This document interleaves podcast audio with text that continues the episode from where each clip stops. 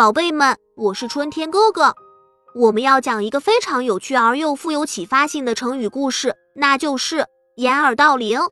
你们知道掩耳盗铃是什么意思吗？它是一个比喻自欺欺人、不切实际的行为的成语。当我们在做事情的时候，有时候会忽略实际情况，或者自以为是的想法，结果反而达不到我们的预期，就像捂住自己的耳朵，以为别人都听不到声音一样。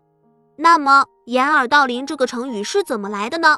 这个故事源自于古代的一则寓言故事。有一个小偷想要去偷一口大钟，但是又担心钟声会吵醒村里的人，于是他想到一个聪明的办法，把自己的耳朵捂住，以为这样别人就听不到钟声了。于是他开始大力敲打大钟，结果村子里的人还是被钟声吵醒了。最终他被村民们抓住了。